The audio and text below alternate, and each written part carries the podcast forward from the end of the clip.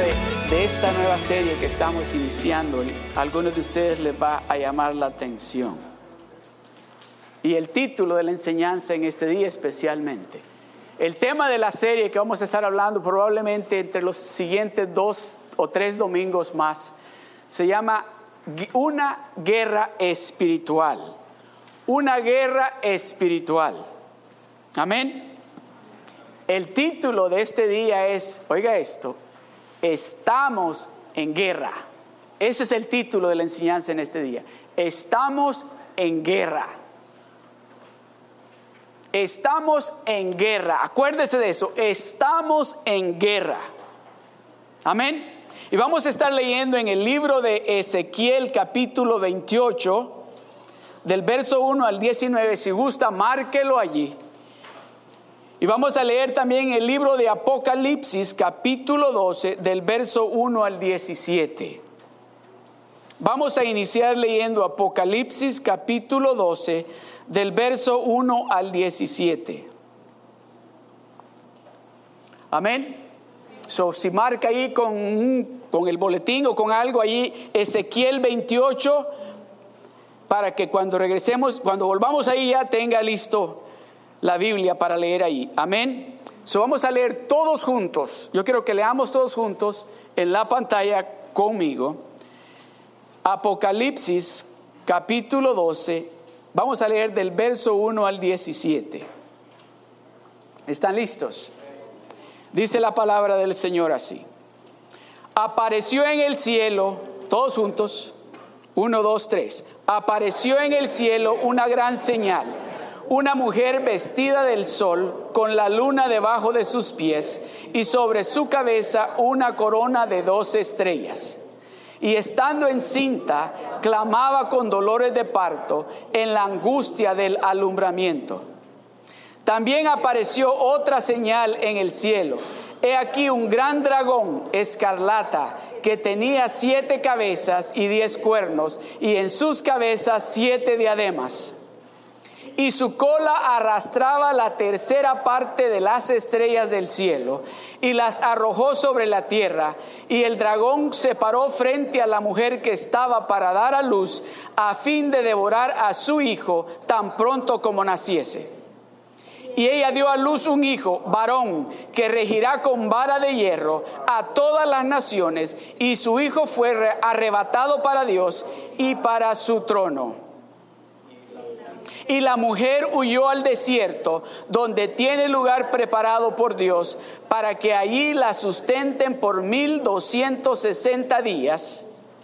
Después hubo una gran batalla en el cielo. Miguel y sus ángeles luchaban contra el dragón y luchaban con el dragón y sus ángeles. Pero no prevalecieron ni se halló ya lugar para ellos en el cielo. Déjeme leerle algo. Déjeme esto así. No me quite ese verso de ahí.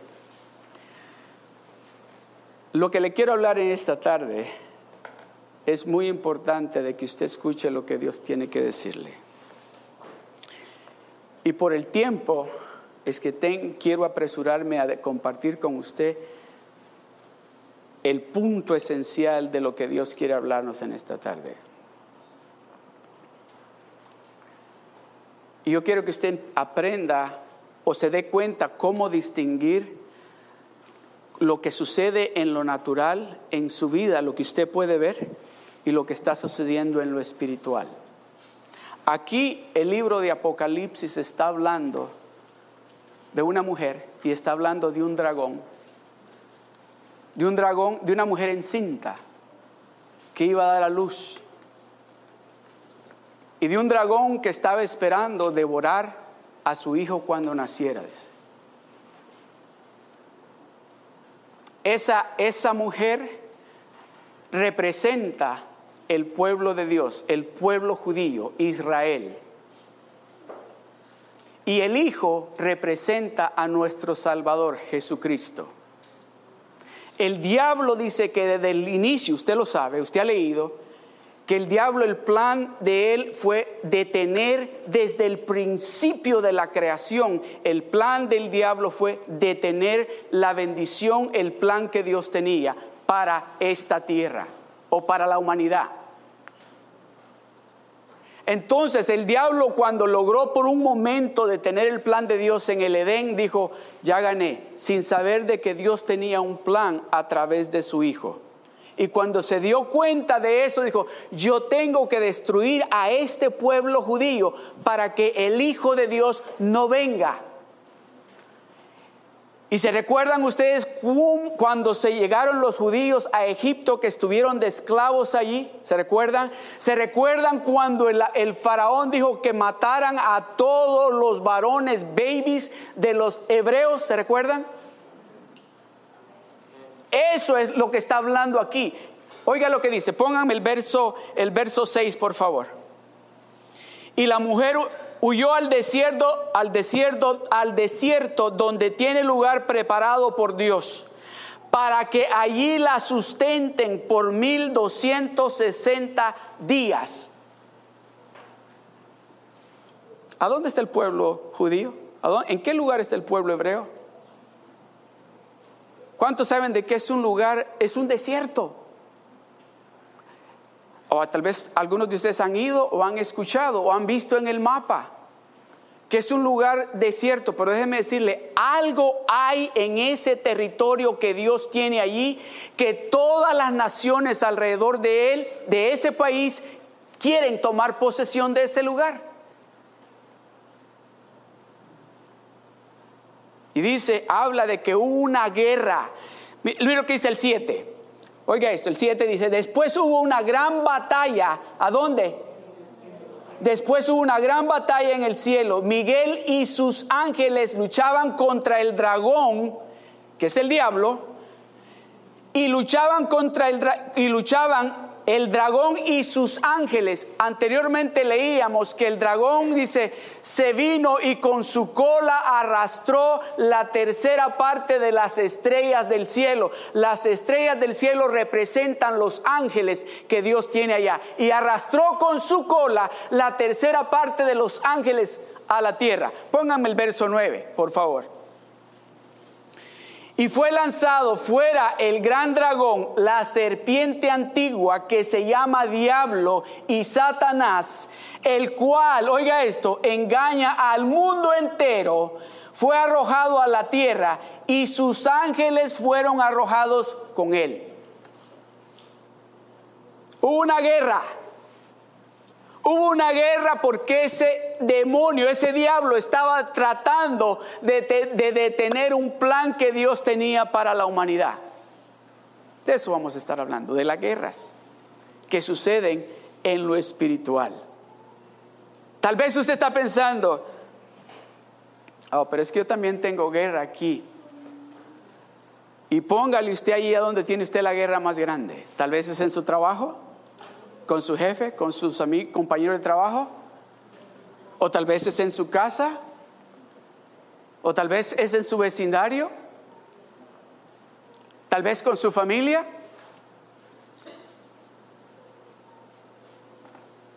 O tal vez es con los hermanos aquí en la iglesia.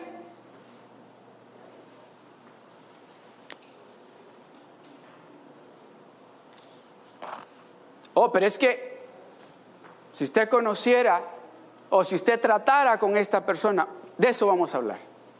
De que nuestras guerras, aun cuando en lo natural podemos decir, eso no tiene que ver en lo absoluto con lo espiritual, se va a dar cuenta que sí. Para que usted sepa entender y se dé cuenta de que en el momento que el conflicto inicia, en lo natural, algo está pasando en lo espiritual. ¿Cuántos han leído ese verso que dice que el diablo anda como león rugiente buscando a quien devorar. Y no crea que anda buscando a los que ya tiene allá afuera. Nos anda buscando a usted y a mí.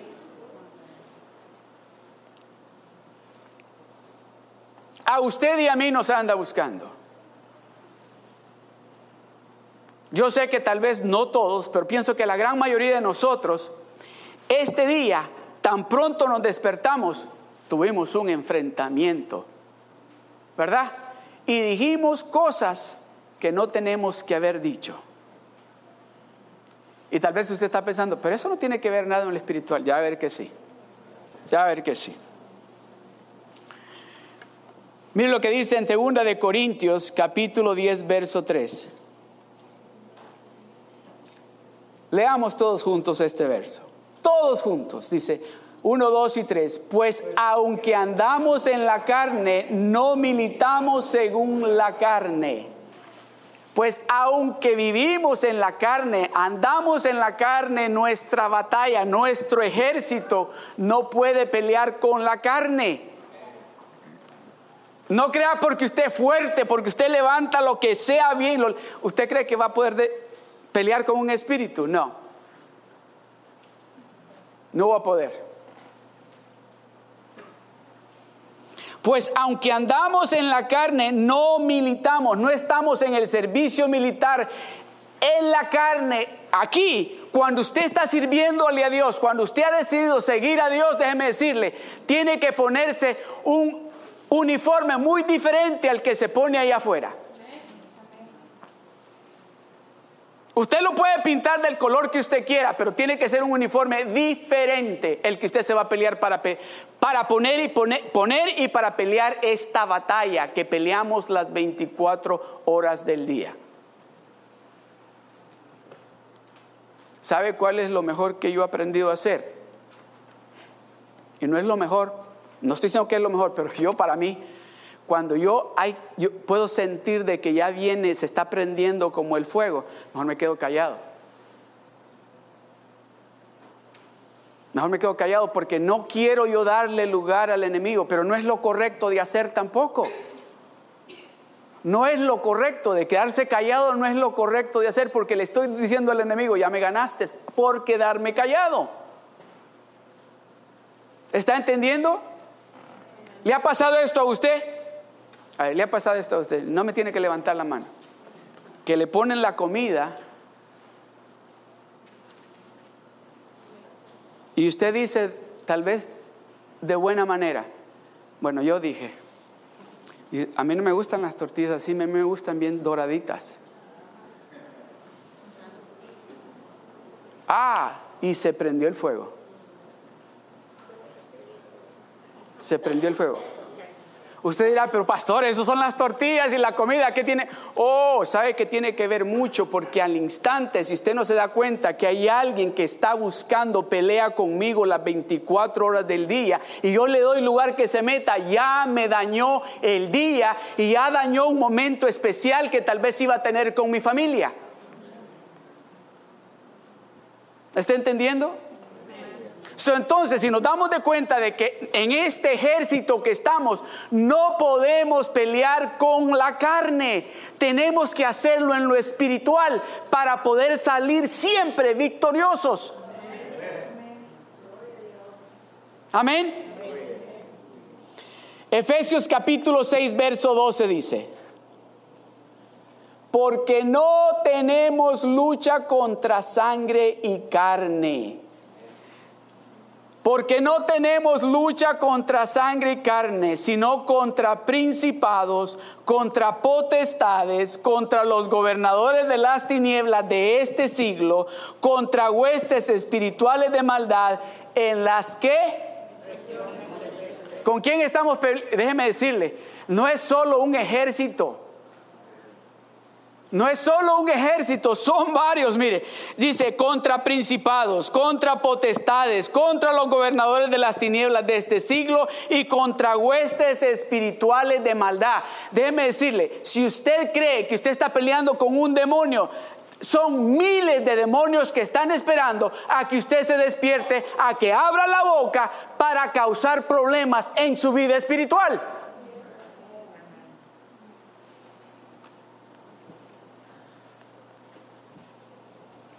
Porque no tenemos lucha contra sangre y carne, sino contra principados, contra potestades, contra los gobernadores de las tinieblas de este siglo, contra huestes espirituales de maldad en las, en las regiones celestes.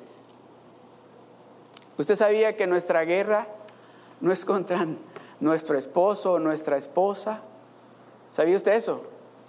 Que no es contra mi amigo o mi amiga o mi compañero de trabajo. ¿Sabía usted eso? No es contra sangre ni carne. Hay alguien que viene y cuando lo mira a usted y a su esposo y a su esposa, los mira a ustedes felices, dice, ah, tengo que buscar la manera de meterme ahí. Tengo que encontrar la manera. Y hay veces que, que algo bien sencillo, oye, hoy no me dijiste que me quieres. ¿Te tengo que decir todos los días que te quiero?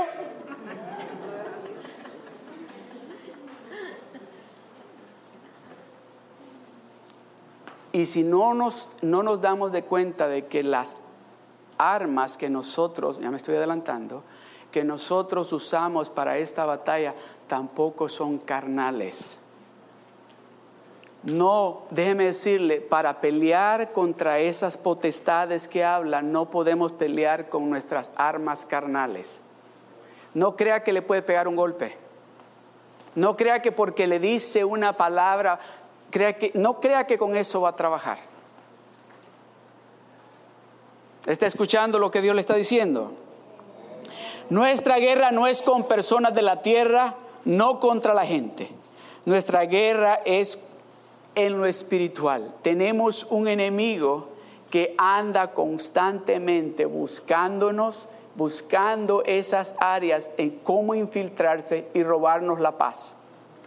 Yo sé que si les pregunto aquí a, cada uno, todos me van a decir, sí, esa es la forma como me la quita a mí, así. Pero eso no es lo que estamos hablando ahora. Vamos a hablar de cómo nosotros darnos de cuenta para que cuando ese momento llegue poder decir, espérate, yo sé cómo pelear este tipo de batalla. Amén. Mira lo que dice el libro de Ezequiel capítulo 28 del verso 1 al 19. Ezequiel 28 del verso 1 al 19. Dice, vino a mí palabra de Jehová diciendo, Hijo de hombre, di al príncipe de Tiro, así ha dicho Jehová el Señor, por cuanto se enalteció tu corazón y dijiste, yo soy un Dios, en el trono de Dios estoy sentado en medio de los mares, siendo tú hombre y no Dios y has puesto tu corazón como corazón de Dios. El verso 11. Vino a mi palabra de Jehová diciendo, Hijo de hombre, levanta endecha sobre el rey de Tiro. Ustedes entendemos, ¿verdad? Que el rey está más arriba que el príncipe. El príncipe está abajo del rey. ¿Sí entendemos eso, verdad? Entonces aquí cuando habla del príncipe está hablando de un hombre Está hablando de un hombre que tiene autoridad, que puede tomar decisiones aquí en la tierra, de un hombre que tiene poder. Y le está diciendo, tú, la palabra que Dios me ha enviado, que te la dé, tú no eres Dios, tú eres un hombre, tú no puedes sentarte y creer de que tú eres el Dios. Pero luego Dios le dice al profeta, ahora ve y háblale al rey. Mira lo que dice. Vino a mi palabra de Jehová diciendo, Hijo de hombre, levanta endecha sobre el rey Tiro y dile, así ha dicho Jehová el Señor. Tú eras el sello de la perfección, lleno de sabiduría y acabado de hermosura. ¿De quién está hablando? A ver, ¿de quién está hablando? Ajá. Dice, en Edén, en el huerto de Dios estuviste, de toda piedra preciosa era tu vestidura, de cornerina, topacio, jaspe, crisólito, berilo, ionice, de zafiro, carbuncio, esmeralda y oro, los primores de los primores de tus tamboriles y flautas estuvieron preparados para ti en el día de tu creación. No dice en el día que tú naciste, en el día que tú fuiste creado. Y lo que sigue. Tú querubín grande, protector, yo te puse en el santo monte de Dios. Allí estuviste en medio de las piedras de fuego, te paseabas perfecto eras en todos tus caminos desde el día que fuiste creado hasta que se halló en ti maldad. A causa de la multitud de tus contrataciones fuiste lleno de iniquidad y pecaste, por lo que yo te eché del monte de Dios y te arrojé de entre las piedras del fuego, oh querubín protector.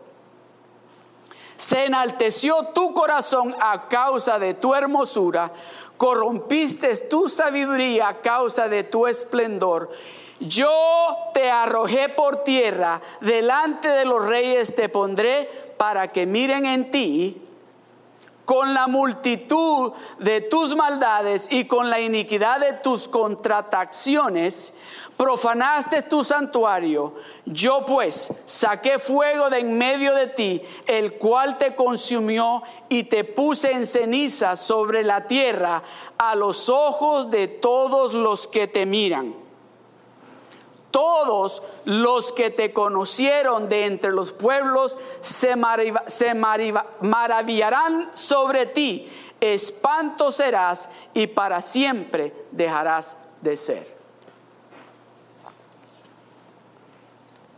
Tengo que apurar con esto.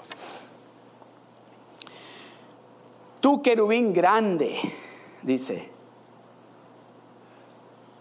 tú que fuiste hecho con tanto esplendor, fuiste creado para estar aquí conmigo, el Dios Todopoderoso, pero te llenaste de orgullo, creíste que podías ser igual que Dios. Por eso dice, te arrojé te saqué de este territorio donde yo te había puesto. Y lo tiró a la tierra. Lo tiró a la tierra. Y yo a veces digo, Señor, ¿por qué lo tuvo el Señor que tirar a la tierra? ¿Verdad? ¿Por qué no lo mandó a Marte o a Júpiter? No que lo tuvo que haber mandado aquí a la tierra, sabiendo que aquí vamos a estar nosotros. Pero esa es otra enseñanza. Amén. Yo te arrojé por tierra, delante de los reyes te pondré para que miren en ti. Con la multitud de tus maldades y con la iniquidad de tus contrataciones profanaste tu santuario. Yo, Dios, pues saqué fuego de en medio de ti, el cual te consumió y te puse en cenizas sobre la tierra a los ojos de todos los que te miran. Ya sabemos, ¿verdad? Estamos hablando del diablo. ¿Estamos entendiendo? ¿Ok? So el diablo es el que está en esas, es el que está dirigiendo a todas estas potestades que hablábamos anteriormente. Él es el que dirige. El diablo no es omnisciente ni omnipresente. Por eso él necesita que todos esos demonios que él tiene, que anden por ahí dando vueltas buscándonos a nosotros. Él no puede. Muchas veces decimos, es el diablo. No, no es el diablo. Porque el diablo no es omnisciente ni omnipresente. Son esas potestades y esos principados que él tiene trabajando para él. Esos ángeles que se trajo cuando lo arrojaron del cielo son los que están trabajando para él. ¿Quién es el que lo hace mentir a usted? Cuando hace los taxes.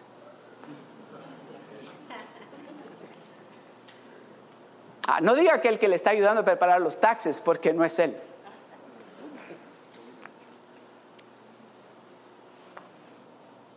¿Quién es el que lo hace a usted cuando abre la computadora y mira esas mujeres que salen ahí, que se queda, uh? no le eche la culpa a la computadora ni al internet. O si también las, las mujeres abren y empiezan a ver cosas que no tienen que estar viendo. No somos, somos nosotros.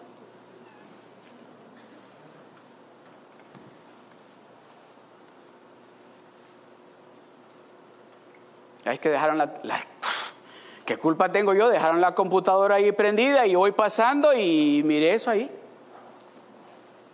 ¿O qué culpa tengo yo si ahí dejaron ese dinero y yo lo agarré? Pues que se lo lleve otro, me lo llevo yo.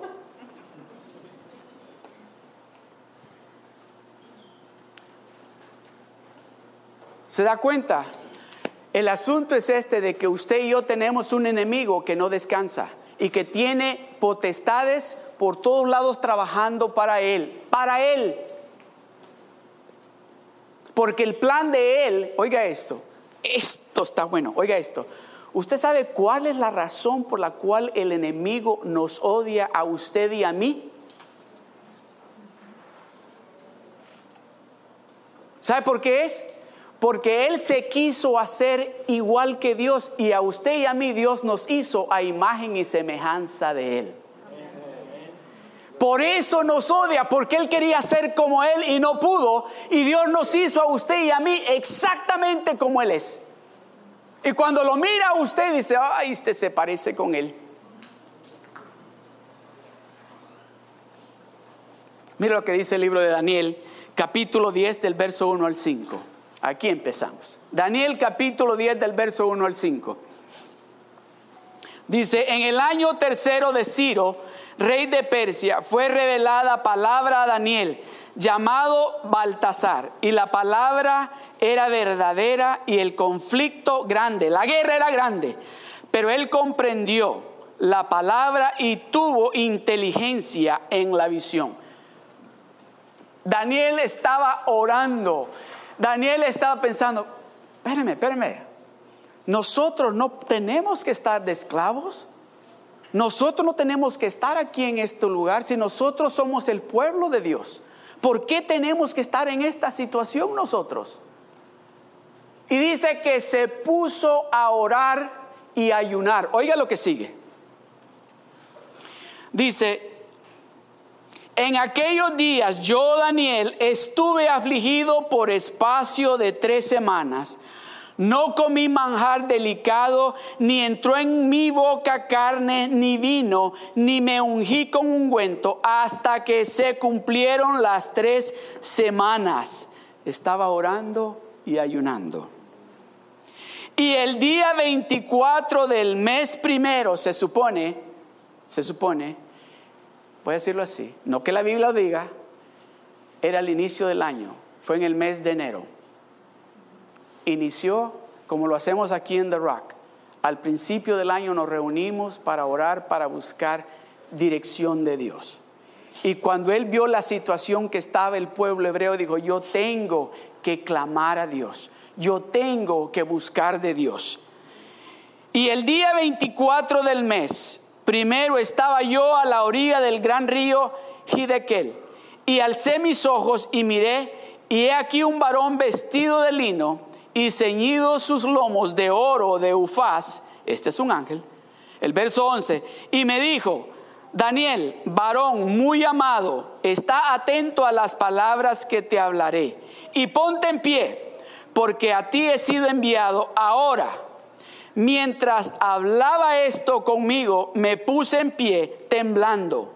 Entonces me dijo, Daniel, no temas, porque desde el primer día que dispusiste tu corazón a entender y a humillarte en la presencia de tu Dios, fueron oídas tus palabras y a causa de tus palabras yo he venido. Más, dese cuenta, el príncipe del reino de Persia, ¿de quién hablamos anteriormente en el libro de Ezequiel?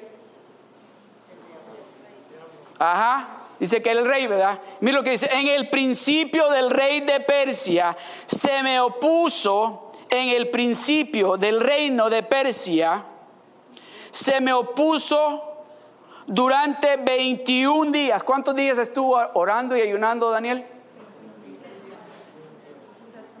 Tres semanas, 21 días. Dice, en el principio del reino de Persia se me opuso durante 21 días. Una guerra espiritual es lo que estaba pasando el ángel estaba peleando con el rey de Persia, el diablo estaba peleando con él porque Daniel estaba clamando a Dios para que le mandara su ayuda. Déjeme decirle, en el momento que usted se arrodilla y clama a Dios, en ese instante los ángeles empiezan a manifestarse y a moverse para darle a usted lo que usted le está pidiendo a Dios. Tal vez usted está pidiendo hace ratos por algo y usted dice, ¿cuándo va a suceder? Siga orando porque acuérdese que hay alguien que quiere interrumpir eso que Dios tiene para usted. Hay una guerra en el cielo. Oiga lo que, dice, lo que sigue. Dice,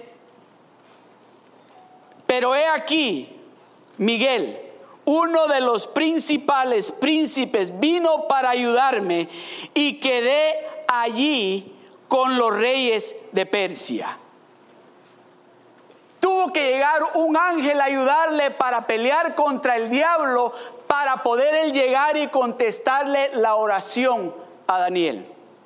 Yo no sé cuánto tiempo tiene usted orando, tal vez por su familia, tal vez orando por salud, tal vez orando por trabajo, tal vez orando porque Dios restaure su hogar. Pero déjeme decirle, acuérdese de algo, que lo que sucede en lo natural son consecuencias de lo que está pasando en lo espiritual. Lo que le está pasando a usted en lo natural es consecuencia de lo que está pasando en lo espiritual.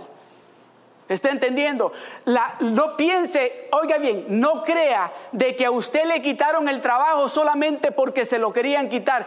Algo está sucediendo en lo espiritual y si usted no lo mira de esa manera, se va a encontrar en momentos bien difíciles. Porque usted va a creer que es porque usted no le cae bien a su jefe. Pero hay alguien que está queriendo destruirlo a usted y a mí. Hay alguien que no quiere verlo feliz a usted. Hay alguien que no quiere verlo alegre a usted. Hay alguien que no quiere verlo con salud a usted. Y si usted no se da cuenta de eso, va a vivir una vida que va, se va a dar cuenta de, no, mejor ya no voy a la iglesia. Tiene que entender de que esta vida, este camino con Dios, lo vamos a caminar en lo espiritual. Vamos a ganar estas batallas en lo espiritual. ¿Se imagina usted? No vaya a decir usted, eh, una de las cosas que tenemos, que tener mucho cuidado es que no podemos echarle la culpa de que todo lo malo que nos sucede es culpa de... Ah, es culpa de él. Si va usted manejando y estaba un clavo por ahí y pasó por ahí y tuvo una, se le dañó la llanta de su vehículo. Eso no, es, no le puede echar la culpa pero ¿sabe si lo que tiene que tener cuidado es no empezar a hablar y no llegar a su casa enojado, gritando porque se le dañó la rueda, porque no pudo ir al trabajo o porque llegó tarde al trabajo?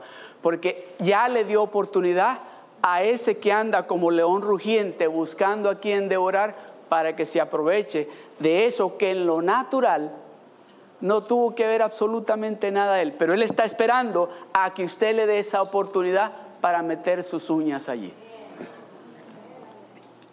Amén. El verso 20 del mismo capítulo 10 de Daniel dice, Él me dijo, ¿sabes por qué he venido a ti?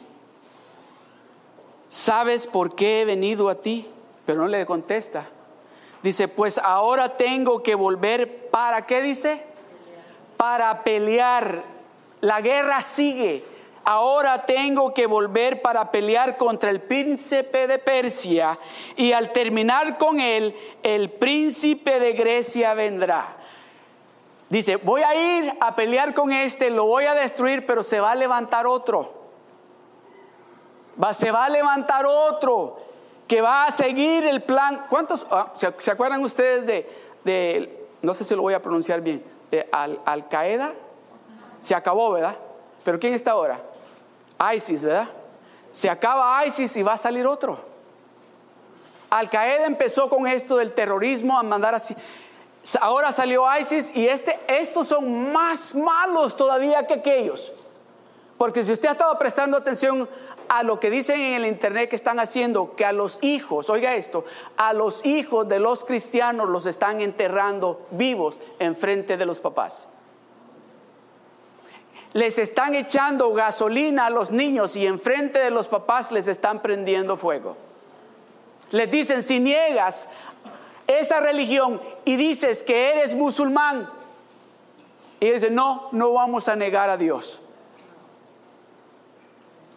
So ese, esa, esa es una guerra espiritual. No es contra esos hombres, no es contra esa ethnicity, es contra es, esas huestes espirituales que andan tratando de destruir lo que Dios ha hecho y lo que Dios quiere hacer. Él me dijo, ¿sabes por qué he venido? Pues ahora tengo que volver para pelear contra el príncipe de Persia y al terminar con él, el príncipe de Grecia vendrá.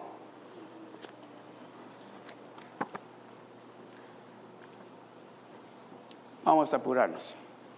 Vamos al libro de Job. Job capítulo 1, del verso 1 al 4. Hubo en tierra de Uz un varón llamado Job, y era este hombre perfecto y recto, temeroso de Dios y apartado del mal, igual que nosotros. Póngame el verso 1 de nuevo, por favor.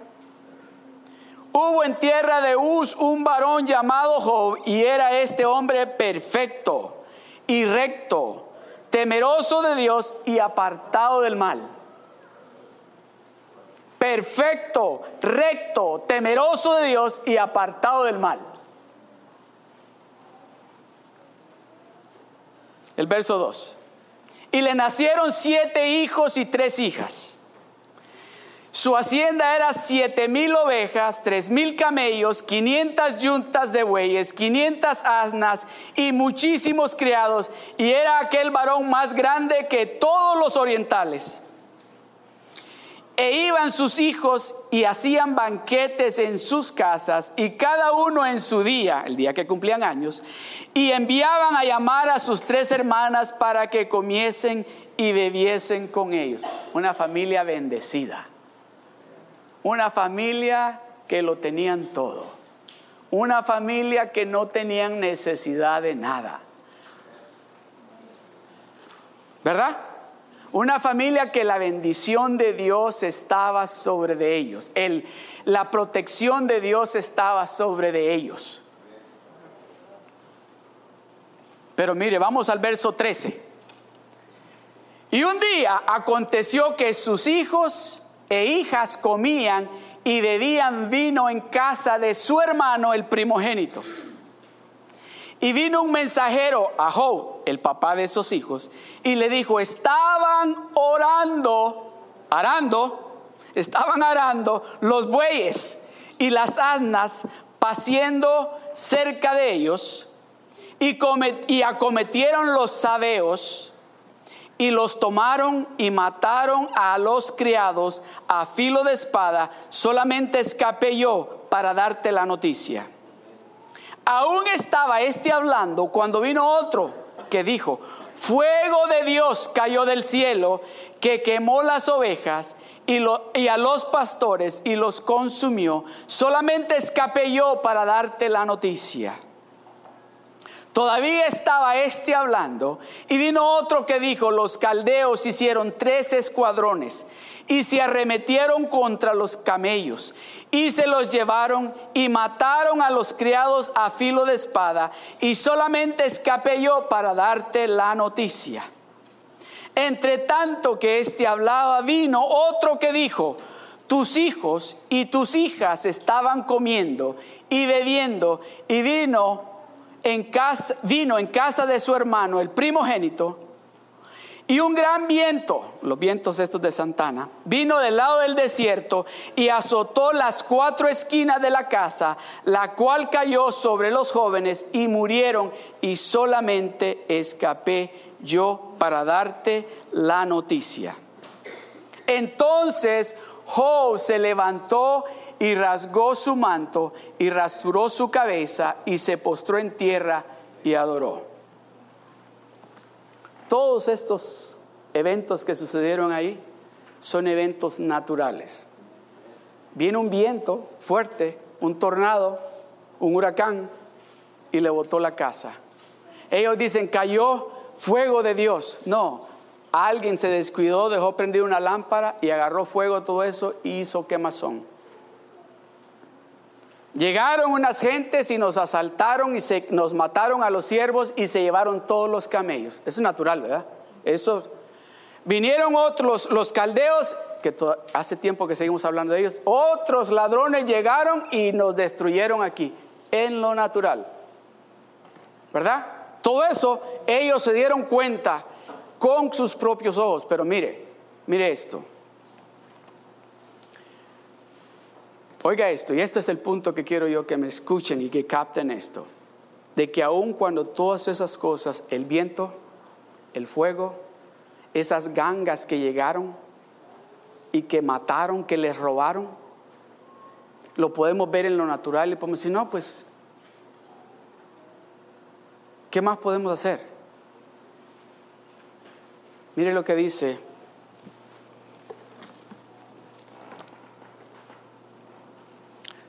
Mira lo que dice el verso 12. Pongan el verso 12 para que se dé cuenta. El verso 12 del libro de Job. El verso 6, perdón. Pongan el verso 6 al 12. ¿Qué dice ahí? Un día vinieron a presentarse delante de Jehová los hijos de Dios entre los cuales vino también quién? ¿Quién llegó? Se coló también. Se coló también. Un día vinieron a presentarse delante de Jehová los hijos de Dios, entre los cuales vino también Satanás. Y dijo Jehová a Satanás, ¿de dónde vienes? Respondiendo Satanás a Jehová dijo, de rodear la tierra y de andar por ella.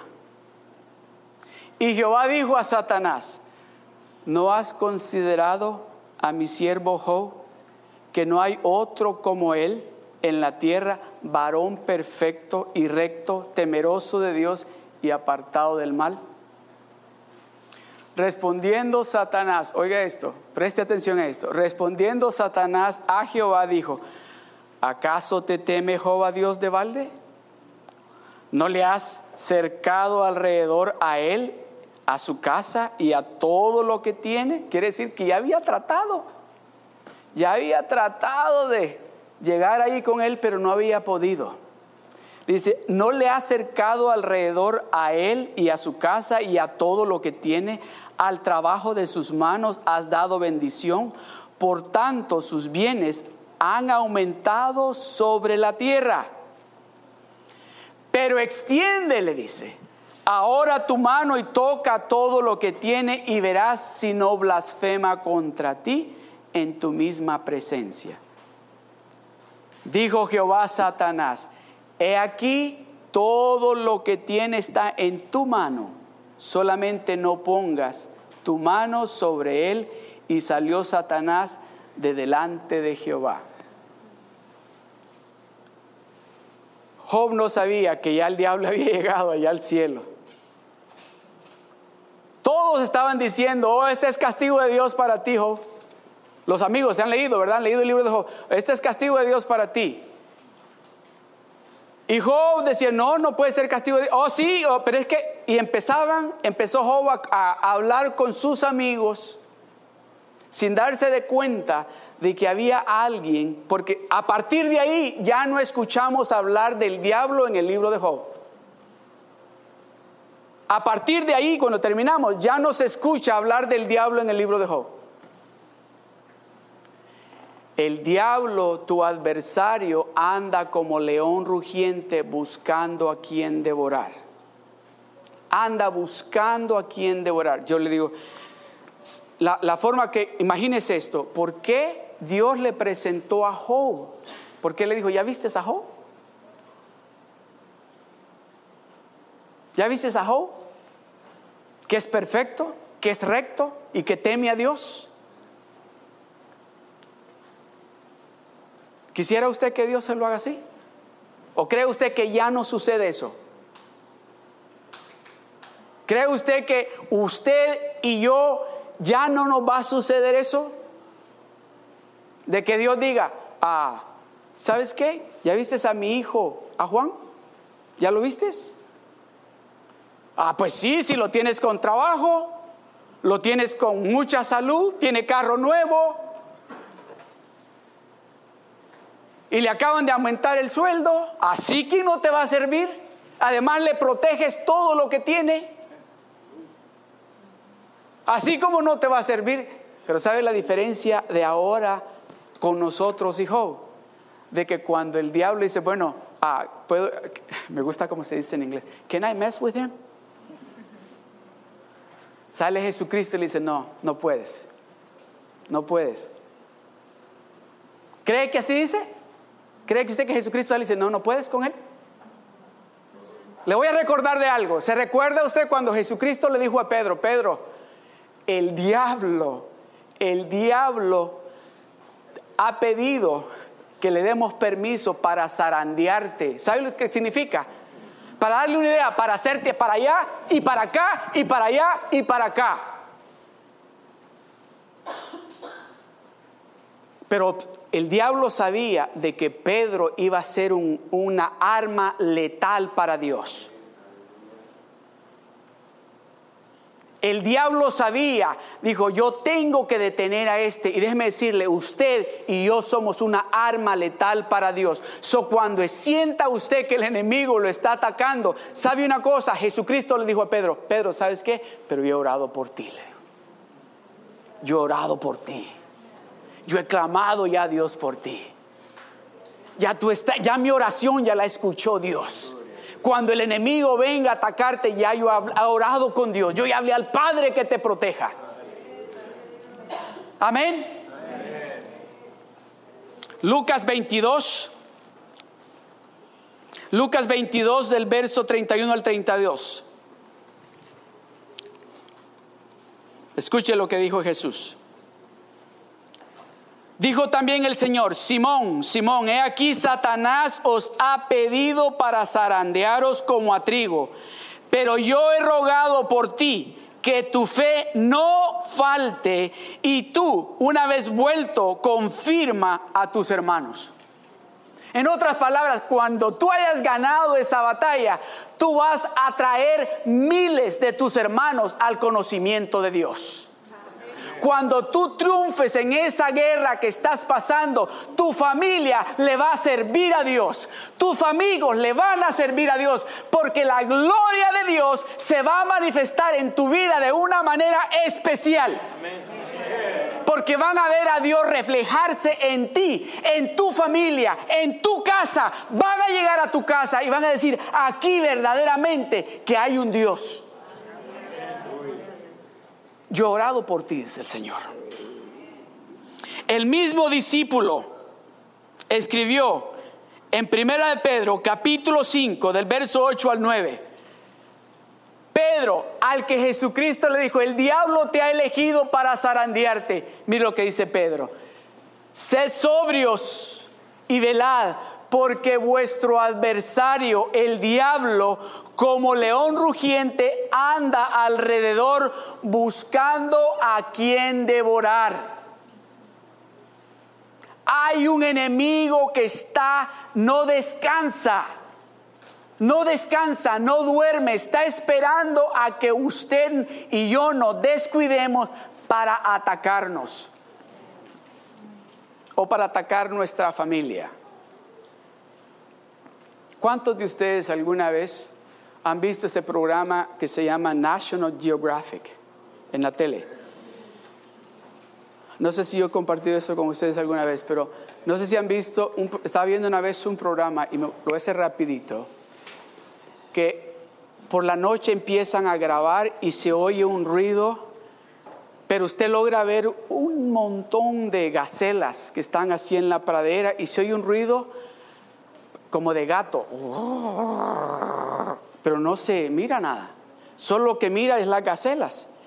Y me acuerdo que yo al, empezar a oír el ruido pensé, dije, eso no pueden ser las gacelas.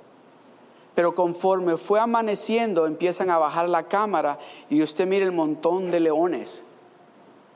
Y los varones, los, los leones varones están acostados y las mamás, las hembras, las leonas están arrastrándose con mucho cuidadito y cuando ya, ya amaneció, dice el Señor, el que está narrando, dice, ya las hembras leonas se dieron cuenta a dónde están las mamás gacelas con sus babies. Y exactamente, miren, dice, observen lo que hacen. Y se van derechito a donde están las mamás gacelas con sus babies. Y empiezan las gacelas, las madres, a pelear con esas leonas, pero pelean hasta que se dan por vencido. Y se van. Y mira usted qué hacen las leonas y caminan y encuentran al baby y lo agarran y se lo llevan. Y se lo comen. Se lo llevan allá al varón y se quitan más comida. En esta guerra espiritual que usted y yo tenemos las 24 horas del día, como padres, como esposos, como hijos, tenemos que estar pendientes tenemos que estar en oración, tenemos que estar ayunando, tenemos que estar clamando a Dios, porque hay un em-, enemigo que está esperando la oportunidad para entrar y destruirnos. Y si nosotros no estamos con nuestros ojos espirituales listos para ver, con nuestros oídos espirituales para escuchar, ese león se va a meter y nos va a destruir nos van a destruir.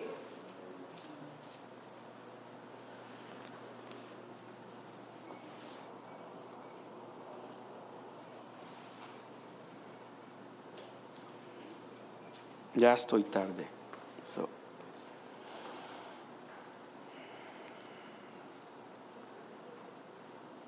¿Cree usted que el problema que usted tiene, la guerra que usted está pasando en este momento, la puede ganar en lo natural? Esta guerra que usted está pasando en este momento, ¿cree usted que usted va a salir victorioso si la quiere pelear en lo natural con sus fuerzas?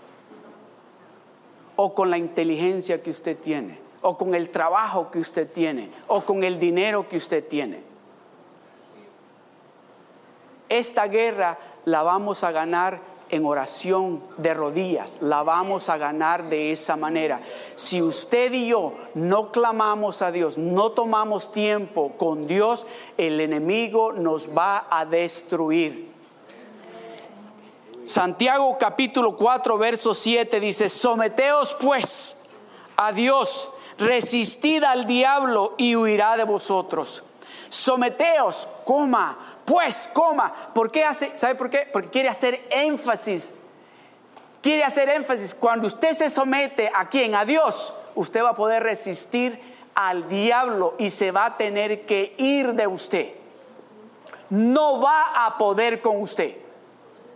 ¿Sabe lo que va a salir de su boca cuando usted empiece a hablar, a ponerle resistencia al diablo? No va a ser, ah, ya me quitaron el trabajo.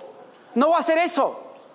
No va a ser, no va a decir usted, yo ya no sé qué hacer con mi marido o con mi esposa, ya no sé qué hacer, yo ya no sé qué hacer con mis hijos, yo no sé qué hacer. No va a salir eso de su boca. No va a salir esto de su boca. El doctor dice que esta enfermedad, lo que me quedan son cinco años. No va a salir eso de su boca. Lo que va a salir de su boca es la palabra de Dios. Y cuando usted sabe, si usted se da cuenta que la palabra de Dios es una espada de doble filo, que cuando sale de su boca con esa seguridad, con esa fe que Dios le ha dado, usted va a poder romper lo que el enemigo le ponga por enfrente usted va a tener la victoria porque lo que va a salir de su boca no es lo negativo, lo que va a salir de su boca no van a ser sus emociones, lo que va a salir de su boca es la palabra de Dios. Efesios capítulo 6 del verso 10 al 13. Por lo demás, hermanos míos, fortaleceos en el Señor y en el poder de su fuerza vestidos de toda la armadura de Dios, para que podáis estar firmes contra las acechanzas del diablo. Déjenmelo ahí, un ratito. Vestidos de toda la armadura de Dios, para que podáis estar firmes contra las acechanzas del diablo. Vestidos, no se medio vista. A ver, ¿quién de ustedes sale Se pone la camisa, se pone los zapatos, pero no se pone pantalón. Cuando se van a trabajar, ¿sale alguien así?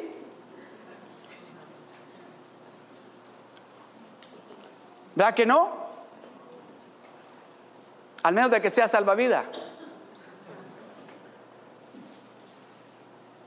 Vestido de toda la armadura de quién? No dice la de Pastor Jerry o la del hermano, o la del esposo, o la de la esposa o la de mi hijo. Dice la de Dios, vestidos de toda la armadura de Dios, para que podáis. Porque sin esa armadura no vamos a poder. El enemigo nos va a destruir. ¿Cuántas veces usted ha dicho esto? Tan bien que iba el día iba perfecto, ya me lo dañaste. Y luego, y apuntamos, ¿verdad? Así decimos, ya me lo dañaste. No, mire por allá arriba, por ahí anda y dígale, tú me lo dañaste. Porque yo te di lugar de que tú me lo dañaras. Amén. Vestido de toda la armadura de Dios para que podáis estar firmes contra las acechanzas del diablo. El verso 12. Porque no tenemos lucha contra sangre y carne, sino contra principados, contra potestades, contra los gobernadores de las tinieblas de este siglo, contra huestes espirituales de maldad en las regiones celestiales. El verso 13. Por tanto, por tanto, tomad toda, otra vez, toda la armadura de Dios para que podáis resistir en el día malo. Para que podáis resistir en el día malo para que podáis resistir en el día malo y habiendo acabado todo, estar firmes. Oh, es que en el día que todo va marchando bien es perfecto, pero en el día malo es donde tenemos que ponernos, asegurarnos de que esa armadura de Dios trabaja y va a trabajar. Y habiendo acabado todo, estar firmes. ya se dio cuenta de algo, de que este caminar con Dios, si usted lo quiere caminar de acuerdo a esto, vamos a caernos, nos vamos a golpear la boca, nos vamos a golpear las rodillas, nos vamos a golpear las manos, si queremos caminar así. Pero si sabemos y nos damos de cuenta de que este caminar con Dios lo tenemos que caminar espiritualmente, vamos nosotros a ver cómo grande y poderoso es Dios cuando nosotros empezamos a decirle, Señor, yo quiero caminar contigo, pero voy a caminar mirándote a ti. Voy a caminar poniendo mi mirada en ti, Señor. Para concluir, Lucas 10 del verso 18 al 19. Y les dijo, Jesucristo, yo veía a Satanás caer del cielo como un rayo. ¿Se acuerda que leímos en Apocalipsis donde dice que el dragón con su cola arrastró la tercera parte de las estrellas y les dijo, yo veía a Satanás caer del cielo como un rayo. En un segundo se cayó. Así. Pa, esa guerra duró un segundo y se cayó. El verso 19. He aquí, os doy potestad He aquí, dice, os doy potestad de hollar serpientes y escorpiones y sobre toda fuerza del enemigo y nada, y nada os hará daño. He aquí yo les doy dominio, les doy potestad a ustedes para que se paren sobre serpientes y escorpiones y sobre toda fuerza maligna espiritual que quiera llegar y interrumpir la bendición, la paz, el gozo, la salud de ustedes. Y nada os hará daño. Absolutamente nada os hará daño. Yo les doy, dice, aquí os doy potestad, déjenmelo de nuevo, por favor. Doy potestad de hollar. Tal vez usted no se va a parar en serpientes. Tal vez no se va a tener que parar en escorpiones. Pero hay serpientes y escorpiones que andan por ahí. Que andan por ahí. Y usted sabe cuáles son. Usted sabe cuáles son. So, está diciéndole, Señor, es tiempo que te pares en esas serpientes, que te pares en esos escorpiones y que le diga hasta aquí. Hasta aquí llegaste porque le ha dado a usted dominio y le ha dado a usted poder sobre eso que está robándole la alegría, el gozo que Dios le ha dado y que Dios quiere que usted tenga. La salud, el enemigo no se la puede robar. Y a esa serpiente tiene que pararse usted sobre de ella. Ese escorpión que le está quitando a usted la paz, párese sobre de él. No le tenga miedo. Dios le ha dado autoridad y dominio a usted.